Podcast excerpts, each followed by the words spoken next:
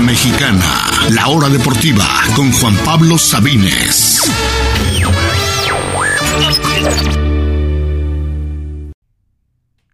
Estamos ya de regreso aquí en la hora deportiva en este inicio de semana, lunes 19, ya hablamos de la salida de Coca. Ahora hablemos de lo que fue su último partido el día de ayer, un partido que a nadie, a nadie le interesó. Pero eso sí, hay que decir las cosas como son. El, obviamente se vio en el partido, se vio antes del partido que prácticamente no había nadie en el Allegiant Stadium, pero estaba vacío casi por completo. Pero hay que recordar que los boletos no eran para ese partido. Los boletos originalmente se venden para los dos. Para el partido por el tercer lugar, sea quien juegue, y para la final, que fue una hora después, jugar a quien la jugara. Así que seguramente muchos mexicanos compraron boleto para la final pensando que iba a llegar México. O, dije, o tal vez dijeron, bueno, de todos modos vamos a ver el tercer lugar, pero después de ver la humillación del pasado jueves, dijeron, ¿saben qué? Pues mejor los vendo. Y se lo vendieron tal vez a un gringo o algún canadiense que dijo, yo como por qué voy a querer ver este, México contra Panamá por el tercer lugar y mejor llegaron después. Pero el boleto era para ambos partidos. No es que necesariamente hayan vendido boletos para ese tres días antes y solo se vendieron 15. No, es que simplemente la afición mexicana dijo, no voy. O si voy, voy a la final, o de plano se lo doy a alguien que realmente le interese. Que bueno, no es lo mismo así simplemente hubiera sido boleto para ese partido. Pero sí, la, realidad es que lo vimos y como realmente muy pocas veces en la historia, México jugando un partido en Estados Unidos, en Las Vegas, donde hay montones de mexicanos y el estadio vacío. Por primera vez realmente México no se sintió como local en un partido en Estados Unidos contra un equipo que no sea Estados Unidos realmente es un mensaje de parte de la afición y pues se, hizo escuchar y creo que tiene eso que ver también mucho con los cambios que mencionamos hace un momento. El del partido realmente no vale la pena mucho analizarlo porque, insisto, ya era eh, eh, la era Coca ya, ya estaba muerta, nada más no la habían avisado. Eh, realmente vimos algunos cambios, pero no los que nos hubiera gustado. Por ejemplo, Antuna fue de los peores en el partido contra Estados Unidos y de todos modos ahí estuvo de titular. Ociel Herrera insiste eh, Coca con él eh, de, los pocos, bueno, el único realmente del Atlas que, que le ha dado la oportunidad en la selección y la verdad es que tampoco ha dado mucho el ancho. Pone a Santi Jiménez y sí, creo que lo mejor que le pudo pasar a Santi fue no haber jugado por lo menos de titular contra Estados Unidos, porque por lo menos se salvó de esa parte de la, eh, de la quema, digámoslo así. La realidad es que no jugó bien ayer. Henry entró poquito, claro, no es lo mismo Estados Unidos que Panamá, con todo respeto. Eh, entró poquito y eh, hizo un par de jugadas interesantes. Santi tuvo una muy clara en la que decidió mal, pudo haber tirado, pudo haber pasado mejor y ya hace un pase horrible que termina en nada. Otra en el segundo tiempo que está solo frente al arquero y no sabe qué definir, pide penal, pero realmente había sido simplemente un fallo. Había marcado penal, pero realmente no era, simplemente fue que Santi no supo definir y se cayó. Y si bien sí creo que es el el mejor delantero mexicano del momento, sin lugar a dudas, pues tampoco es como que hubiera hecho mucha diferencia ante el jueves ante Estados Unidos, así que creo que lo mejor que pudo pasar es que no estuviera para que por lo menos se salvara de eso y fuera Henry Martín, quien pues la verdad tampoco pudo hacer mucho ante Estados Unidos. Sí, no la tocó, pero es porque estaban Antuna y compañía que realmente nunca le hicieron llegar el balón. Pobre, sí, tal vez. Eh, no tenía que haber estado ahí, pero le tocó y además hasta le tocó abucheada. De los 15 aficionados que había en el Allegiant Stadium, le tocó abucheada a Henry Martín al final cuando entró, pese a que pues lo poco que hizo lo hizo bien. El caso, por ejemplo, de Eric Sánchez, al final del partido nos cansamos de fallar y fallar. Romo, Eric Sánchez, realmente esperamos que sean titulares de selección. Yo no los veo. Por fin le dio la confianza a Johan Vázquez, quien dijo y con mucha certeza pues que está decepcionado, que él no sabe que no es Rafa Márquez, pero que él está esforzándose, arriesgándose, yendo a Europa, a equipos eh, muy pobres, descendiendo por segundo año seguido, puede obviamente regresarse a México, al Tigres al Monterrey o al LAFC, ganar 15, bueno, no 15, pero el doble de lo que está ganando en Europa, pero no, allá está luchando por subir su nivel, realmente es el único, y viene acá y le gana su lugar Israel Reyes, que tuvo un torneo mediocre con el América, es realmente de risa y, y se nota frustrado Johan y es entendible, pues no sabe qué va a pasar. Eh, eh, tiene que regresar el préstamo con el Génova, que acaba de ascender, que tiene un nuevo entrenador. Eh, Alberto Gilardino, por cierto, ese que jugó en el, en el Milán y en otros equipos italianos, que fue campeón del mundo y realmente no sabe si lo va a querer o no. Así que para él la prioridad es esa y no la Copa Oro, en donde de todos modos es banca de dos chavitos de la Liga MX. Y se entiende por completo. Ayer jugó Johan Vázquez, no lo hizo mal, eh, jugó Reyes, tampoco lo hizo mal, digo, a diferencia de lo que vimos el otro día ante Estados Unidos, fue, todos jugaron pues a un nivel más alto. Ochoa, ahora sí, de las pocas que, que, tuvo, realmente lo hizo muy bien. Insisto que creo que de, la, de todas las posiciones en las que no debería haber ninguna duda es en la portería. Hoy por hoy sí, Ochoa es el mejor, aunque creo que valdría la pena más intentar con otro arquero en la Copa Oro. Pero, pues bueno, si la queremos ganar realmente, si queremos eh, tener a nuestro mejor equipo hoy por hoy, pues tiene que ser el titular Ochoa. Y la verdad es que lo hizo muy bien ayer.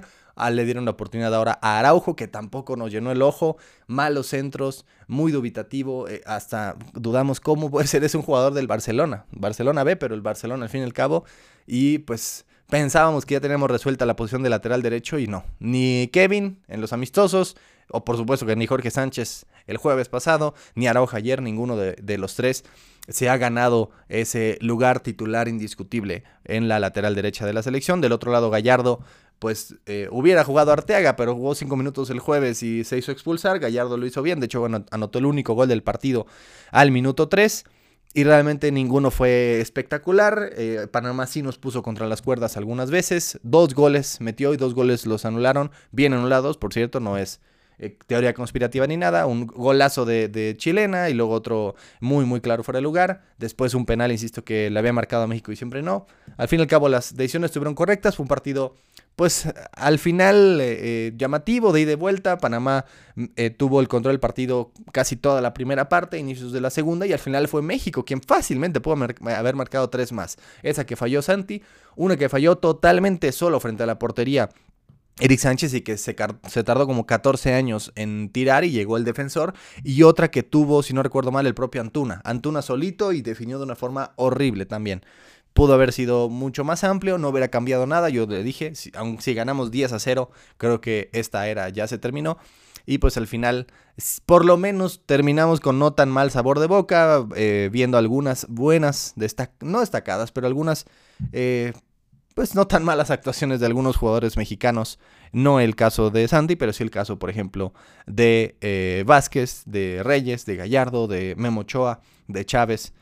Sin ser nada espectacular, pero por lo menos pudimos ganar este partido de un torneo que bueno, como decía en la transmisión, que no existe, pues bueno, no es que no exista porque se está jugando, es un torneo que no es oficial, pero que curiosamente importó tanto para que Estados Unidos pusiera su equipo titular en ese torneo y no en la Copa Oro. Mismo caso de Canadá, que ya anunció apenas su convocatoria a la Copa Oro y no estarán ni Alfonso Davis, ni Jonathan David, eh, ninguno de los, digamos, eh, canadienses importantes. Y tan importante que pues sí, terminaron corriendo a Coca por un torneo que al final no es oficial. Así que termina otra edición de la Liga de Naciones. Hablemos ahora de la gran final.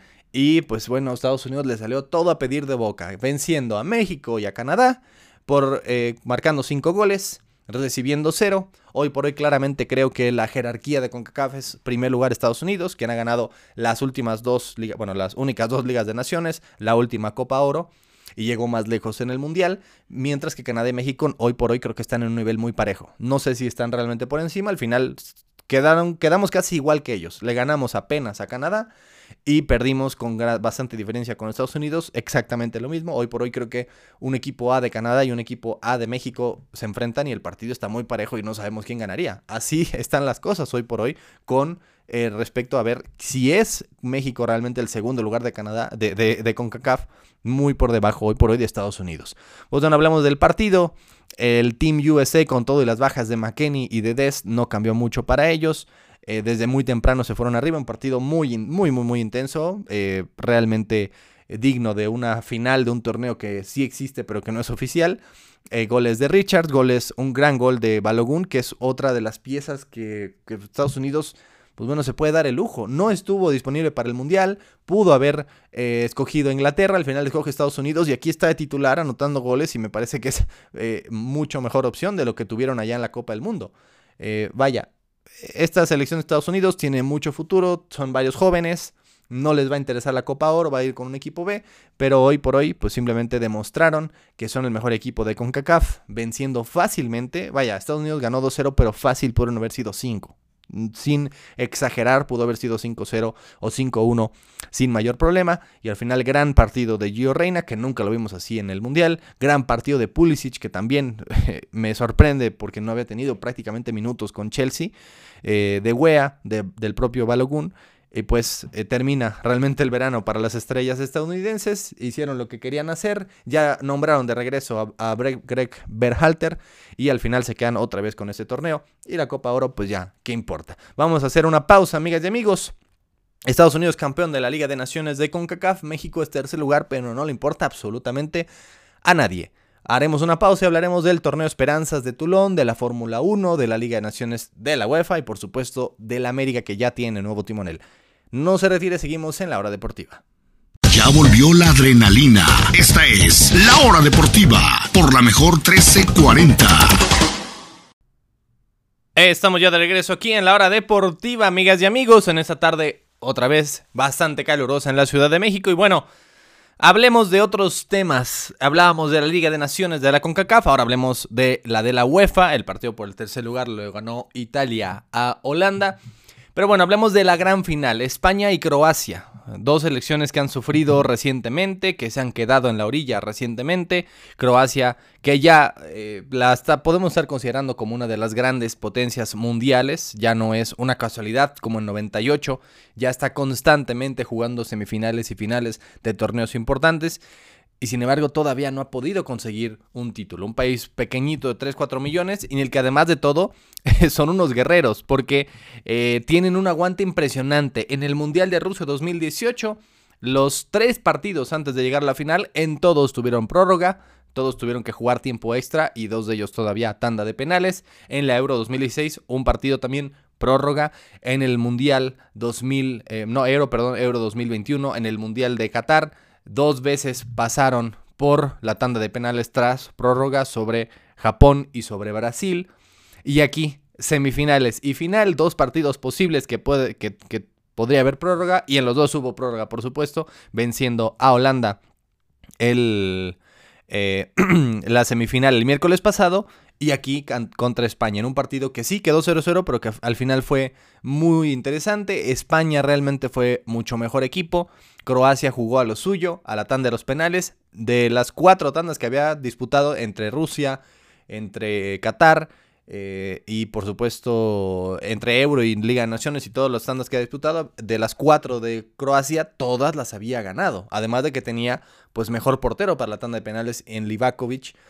Eh, y al final, en la tanda de los penales, justo que había sido la maldición de España por tanto y tanto tiempo, después de un 0-0 entretenido en el que España fue quien tuvo más oportunidades y quien se acercó más, pues España apenas en el cuarto partido del nuevo entrenador eh, de la selección española, que apenas llegó hace unos meses Luis de la Fuente Castillo, pues apenas en su cuarto partido al mando ya gana el primer título de la selección española en más de una década. España que ya había perdido la final de esta Liga de Naciones hace un par de años ante, ante Francia y que se convierte además en la única selección junto a esa misma Francia que ha ganado un mundial, que ha ganado una euro y que ha ganado también este mismo torneo la Liga de Naciones. Y que además ha ganado Juegos Olímpicos y pues bueno, todo eso lo ha hecho en lo que va del milenio, nada más la selección española. Es apenas la tercera edición, 2019 gana Portugal, 2021 Francia y esta, la tercera edición, la gana España en penales de forma dramática y ante una Croacia que, pues bueno, parecía local porque eh, el torneo ese Final Four se jugó en Holanda. Holanda, increíblemente, en su propia casa en Rotterdam, pierde los dos partidos que juega. Croacia parece local en Holanda, era 90% del estadio. Eh, parecía eh, que venía de Croacia y con todo y todo España gana el título. Que también, hay que decirlo, es parte también mérito de Luis Enrique, porque recordando que este fue solo el Final Four y que para calificar aquí tuvo que ganarle de último minuto a Portugal en septiembre pasado, porque Portugal ya tenía casi el pase a este Final Four y hubiera sido Portugal aquí y no España. Gracias a ese triunfo de último minuto, todavía con Luis Enrique, es que España pudo pasar al Final Four y ya, fue otro. Fue Luis de la Fuente quien se lleva los méritos y se lleva el trofeo, pero es en parte de los dos, de Luis Enrique por calificarlos acá y de Luis de la Fuente Castillo por este título de España. Y una España también renovada, que al fin y al cabo eh, es lo que se espera después de la salida de Luis Enrique, quien por cierto también está disponible para la selección mexicana. Dos defensores franceses, Laporte y Lenormand, dándole por primera vez la chance en la selección mayor. Dos eh, laterales muy veteranos, Jordi Alba por un lado, capitán, y, y Jesús Navas por el otro lado. En el medio campo, Rodri, quien hoy es el mejor mediocampista defensivo del mundo y aparte fue nombrado el mejor jugador de la Champions. Merino, Miquel Merino del otro lado. Y adelante los jovencitos Gaby, Jeremy Pino, eh, Rodrigo y pues el de siempre, Morata, aunque no tuvo realmente el mejor partido. Entrando José Lu, el nuevo, o José Lu, el nuevo eh, delantero del Real Madrid. Ansu Fati, Canales, Asensio y Fabián Ruiz del Napoli. Eso fue, eso fue esta, esta selección española y pues, insisto, con muy poco, muy sufrido y contra todo pronóstico en la tanda de los penales, pero España es campeona de la Liga de Naciones de la UEFA. Ahora hablemos de otros temas, amigas y amigos. Pues bueno, hablamos de México ante Panamá. Ganamos el partido que no teníamos que ganar, o por lo menos que nadie interesaba, y el que sí hubiéramos, nos hubiera encantado que ganáramos, pues bueno, lo perdimos al final por bastante diferencia. Eh, un México que llega a una final eh, tambaleándose un poquito, gana sus primeros dos partidos, el tercero lo pierde ante Australia, que termina aparte como tercer lugar sobre Francia. Eh, le ganamos a Francia en penales, pero insistiendo, sí es mérito ganar a Francia, pero al fin y al cabo eran jugadores 4 o 5 años menores que los de la selección mexicana sub-23. Y en la final realmente fuimos superados ampliamente por una selección panameña que se ve que tiene muchísimo futuro. Empieza todo con un penal justo antes del primer tiempo dudoso. Eh, a favor de Panamá. Nos vamos hacia abajo 1 a 0, pero parecía que todavía teníamos chance, que, nada estaba definido. Y bueno, en el segundo tiempo, en cuestión de 10 minutos, eh, ya estaba todo lapidado. Un gran gol de José Bernal Chong con una muy, muy mala salida del portero mexicano eh, Holguín Pérez. Eh, después un absoluto golazo de Kaiser Lenin, Kaiser Lenis, eh, un zurdazo al ángulo. Y después otro golazo también de fuera del área de Ángel Orelien. Y ya para poner las cosas un poco más, pues digamos, justas para México, que tampoco es como que merecía ser goleado. Viene Heriberto Jurado con un gran gol. Heriberto Jurado que fue de los mejores del torneo, pero realmente poco de él. Otra decepción fue, por supuesto, la de Marcelo Flores, que pues pensamos que iba a ser la gran estrella del torneo. No había jugado un partido titular en tres meses y al final llega, bueno, en dos meses desde principios de abril, y al final perdió la titularidad, ni ante Francia, que además entra solamente para cobrar los penales y termina volando el suyo de manera horrible, y ayer, pues bueno, entra cuando ya estaba todo definido, no fue factor cuando pensamos que iba a ser la gran eh, historia, el gran jugador a seguir de la selección mexicana, al final fue Lucas Martínez Dupuy, el delantero que juega en Rosario, que al parecer tanto Chivas como el América lo estarían buscando, jovencito mexicano, argentino con mucho futuro. Y en la defensa central Juárez, también eh, Ramón Juárez del Castillo, eh, que me parece también fue de lo mejorcito de la temporada y también eh, canterano del Club América. Eso nos queda. Y felicidades a Panamá. Primer, primer eh, torneo que ganan de este de Esperanzas de Tulón. México ha estado cerca en varias ocasiones. Lo ganamos en 2012 y en las últimas tres ediciones, en todas, llegamos a estar en el top 4. Pero no hemos podido ganarlo todavía este torneo, Esperanzas de Tulón, recientemente. Y bueno, el otro evento del fin de semana fue en Canadá, de este lado del del hemisferio, digámoslo así. El Gran Premio de Canadá, el octavo del año, sabiendo obviamente que se canceló el de Emilia Romagna. Y pues yo lo dije aquí el viernes, ¿quién es el guapo que le va a ganar Red Bull? Lo hemos estado diciendo todo el año. Y pues bueno, van ocho carreras, seis las ha ganado Max Verstappen, tres, las últimas tres de, bueno, cuatro de forma consecutiva. Las otras dos la ganó Checo Pérez y todos los demás, nada. Como que a Checo Pérez en general le va mal en los veranos, como que empieza bien, se cae un poquito, tiene un bajón en verano y después cierra bien la temporada, eso es lo que estamos viendo. No tuvo una buena quali el sábado, empezó en el lugar 12, al final se pudo recuperar, pero solamente hasta el lugar 6.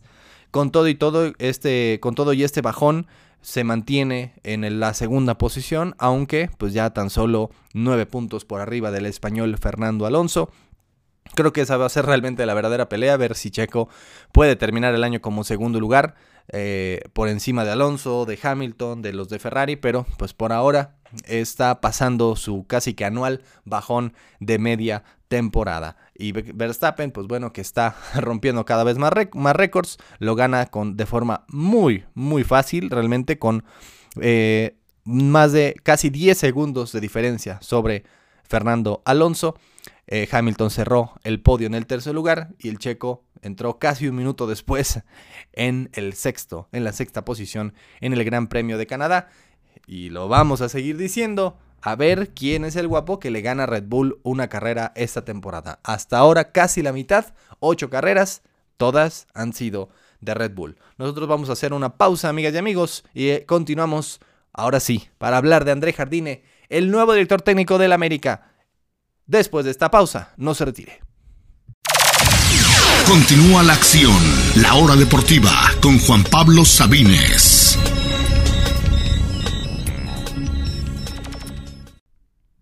Estamos ya de regreso y vamos, vamos a cerrar el día de hoy con el nuevo director técnico del América. Es el brasileño André Jardine o Jardine, me parece más bien por eh, su acento, por la pronunciación correcta en portugués. André Jardine que, pues después de las negativas del Vasco Aguirre, de Juan Carlos Osorio, después de todos los rumores, después de, de mentarles tanto al Tano por irse al Monterrey, pues al fin y al cabo tres semanas prácticamente después de su eliminación en la liga y a tan solo menos de dos semanas del inicio del torneo, por fin escogieron al indicado. André Jardini, que es un entrenador que tiene muchas cuestiones positivas, aunque si es mejor opción de lo que tenían antes con Solari y con el Tan Ortiz, eso queda por verse realmente. Hablemos un poquito de la trayectoria del brasileño que eh, ha sido, pues bueno, ha empezado casi siempre como entrenador de las juveniles. No fue jugador profesional, es de los pocos entrenadores que nunca fueron jugadores profesionales y empezó eh, muy joven, desde los 35 años aproximadamente, como eh, director técnico de la sub-20 de Sao Paulo entre 2015 y 2016, por ahí aproximadamente, y de hecho de hecho, ganó la Libertadores sub-20 con el propio Sao Paulo. Pudo en un par de ocasiones solamente dirigir al primer equipo, pero solamente al final de temporada eh, o cuando eh, corrían a algún entrenador del Sao Paulo y ya tenía que llegar al rescate. Un par de veces en 2015 ganó sus dos partidos, otros dos partidos en 2016 o siete partidos en 2018 y 19. En general le fue bien, donde tuvo cinco victorias tres empates y tres derrotas con el Sao Paulo, lo poquito que pudo hacer con el equipo mayor, pero insisto, ganó la Libertadores Sub con el equipo Sub-20, después se fue a la selección Sub-20 de Brasil directamente, en el 2020 subió, al, apenas dirigió tres partidos, subió a la selección Sub-23 de Brasil, la selección olímpica, que dirigió ahí sí 26 partidos, ganando 20 y solo perdió 3 y pues ahí donde consiguió la más importante que fue en los Juegos Olímpicos de Tokio, ya que hablábamos hace poquito de ello, del tercer lugar que se logró con Jimmy Lozano, pues bueno, el campeón olímpico fue precisamente Brasil con este André Jardine como entrenador y eh, que además de todo eh, fue, por cierto, había llegado como reemplazo de Diego Aguirre, sí, ese que fue el director técnico Cruz Azul hasta por como cinco minutos el año pasado, a él lo había suplido en la dirección de la sub-20 de Brasil hace algunos años atrás. Hablemos un poquito de sus tácticas. Bueno, yo, ah, bueno, por supuesto, después de eso llegó al San Luis en 2022. Era realmente uno de los pocos entrenadores que eh, empezaron el 2022 con su equipo y todavía seguían con él hoy por hoy. Realmente es muy poco los que podemos decir lo mismo, o me parece que ninguno, inclusive podemos decir lo mismo que hayan aguantado tres torneos consecutivos en su mismo equipo aquí en la Liga MX.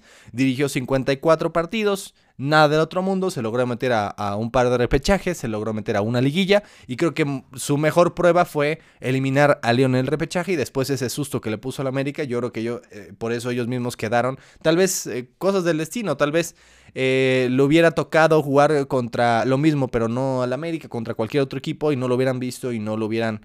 Eh, no lo hubieran visto prácticamente en persona sus capacidades. Y creo que eso fue tuvo muchísimo que ver y también un poco la desesperación y la negativa de las otras opciones tuvo mucho que ver esa eliminatoria ante el América en cuartos de final que casi mete al, San Luis, le da un sustote al América y los mete en semifinales, pues bueno, esa fue creo que la mayor razón para decidir contratarlo.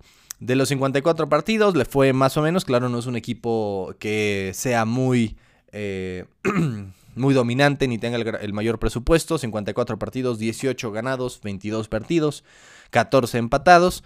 Vamos a hablar un poquito ahora de la táctica. Este es un entrenador que está casado eh, a empezar los partidos con el famoso 4-2-3-1. Todos los partidos que jugó con el San Luis los jugó con esa posición, aunque eso sí, también es un técnico muy flexible que todo el tiempo está cambiando la formación de sus equipos. Cuando ataca, a veces pone línea de 5, a veces pone solamente línea de 3, hace que el extremo baje a defender, hace que el medio se ponga como lateral. Es un, es un técnico que le gusta experimentar con las posiciones durante el partido y dependiendo de las circunstancias, si van ganando, si van perdiendo, si tienen la pelota o no, es un técnico que cambia mucho y que es también muy pragmático. Que no es de esos técnicos que buscan tener la pelota. De hecho, el San Luis fue el equipo que menos porcentaje tuvo la pelota en el último año de todos los 18 de la Liga MX, pero eso no significa que sea un técnico defensivo. Ataca, pero sin necesariamente eh, hacer el tiquitaca como Guardiola, sin necesariamente tener la pelota todo el tiempo. Y además eso ha cambiado porque cuando estaba dirigiendo en Brasil, tenía más del 50% de posesión sus equipos, tanto el Sao Paulo como la selección brasileña, mientras que ahora es eh, alrededor del 40% más bien, e insisto, el equipo que menos del fútbol mexicano desde su llegada, el equipo que menos eh, posesión de la pelota tuvo.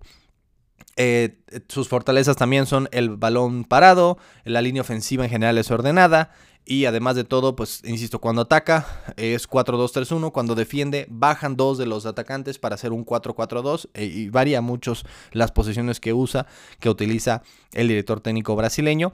Y pues bueno, es un técnico que la verdad conoce el fútbol mexicano, que tiene la capacidad, que, que fue campeón olímpico, que fue campeón de los Libertadores Sub-20, que con un equipo bastante eh, limitado, digámoslo así, pudo hacer algunas cosas interesantes, eliminar a León, de meterle un sustito ahí al América, mantenerlos fuera de la zona de, eh, de las multas económicas por el no descenso y me parece que, pues sí, ante lo que había era la opción, realmente la única opción disponible. ¿Podemos decir que es mejor que el Tano? Yo hoy por hoy no lo sé. Al fin y al cabo el Tano llegó como auxiliar. El Tano era auxiliar de, de, Solari y se terminó quedando y lo hizo muy bien en la temporada regular. Quedó, eh, metió al América a cuarto lugar cuando estaban en la lona, los hizo super líderes y los hizo segundo lugar ese torneo perdiendo solo un partido. La diferencia es que no supo jugar la liguilla. Jardine, es un entrenador que no ha eh, tenido mucho éxito en temporada regular, no ha quedado arriba del décimo lugar en una sola ocasión con el San Luis, pero que por lo menos supo jugar un poco más las liguillas y creo que eso es lo que buscaba la directiva América. Es un paso para arriba, la verdad no estoy seguro, todo depende de eh, cómo lo veamos. Es una, eh, pues obviamente una prueba que nunca había tenido en su vida, dirigir al equipo pues más uno de los equipos favoritos en el torneo. No es lo mismo a un equipo sub-20, no es lo mismo una selección, no es lo mismo al San Luis, de un equipo que realmente pelea por no descender o bueno, por, no quedar en los últimos lugares, que llegar a uno de los favoritos donde la presión es muchísimo mayor, las expectativas también son muchísimo mayores, en las que básicamente vemos Solari eh, y el Tan Ortiz llegaron, fueron superlíderes, llegaron a semifinales y de todos modos los corrieron, o bueno, o, fracasaron entre comillas en sus etapas. Así que las expectativas son altas para Jardine un superliderato, una semifinal o dos no van a ser suficientes. lo que le pide la gente del América es el campeonato. Así que llega el brasileño André Jardine al América, eh, un poco por la presión, un poco por las prisas, un poco por la negativa de los demás, pero al fin y al cabo me parece una muy buena opción para el banquillo de las Águilas.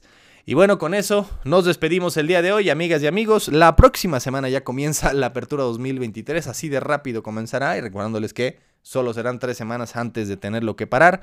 Comenzará mientras se juega también la Copa Oro que comienza este mismo domingo para la selección mexicana, su partido en Houston frente a Honduras. Es decir, muchos equipos pues no estarán completos porque tendrán que prestar eh, jugadores todavía a la selección mexicana, más si varios de los europeos se planea regresen al viejo continente y sea un equipo mayoritariamente de jugadores de la Liga MX mientras el torneo se empieza a jugar. Así de mal estuvo la planeación, así de absurdo es, pero al fin y al cabo, pues nos tenemos que chutar esas tres semanas de liga sin jugadores de selección y luego ese mes entero donde se va a detener la liga por la League Cup. Es decir, no, va, no habrá liga realmente a todo lo que da con los jugadores titulares hasta finales de agosto. Hasta entonces ya tendremos realmente la liga a todo lo que da sin que nadie falte. Pero bueno, eso comienza la próxima semana. esta semana la Copa Oro, tenemos un verano muy movido. Eh, hablaremos un poquito el miércoles en nuestra próxima edición de la hora deportiva de los cambios que ha habido en Cruz Azul. Ya no nos dio tiempo hoy, pero al parecer regresa Ordiales y la afición no está contenta. Muchos de los refuerzos se han caído, muchas bajas, muy pocas altas. ¿Qué está pasando con Pumas de los muchos rumores que ha habido realmente que se ha concretado? Qué está pasando también con el América, qué ha decidido Jardine, qué piezas le faltan previo al arranque del torneo. Todo eso y más lo hablaremos en nuestra edición de miércoles aquí en la hora deportiva. Gracias a todas y a todos por escucharnos. Yo soy Juan Pablo Sabines, que tenga una excelente semana. Esto fue la hora deportiva.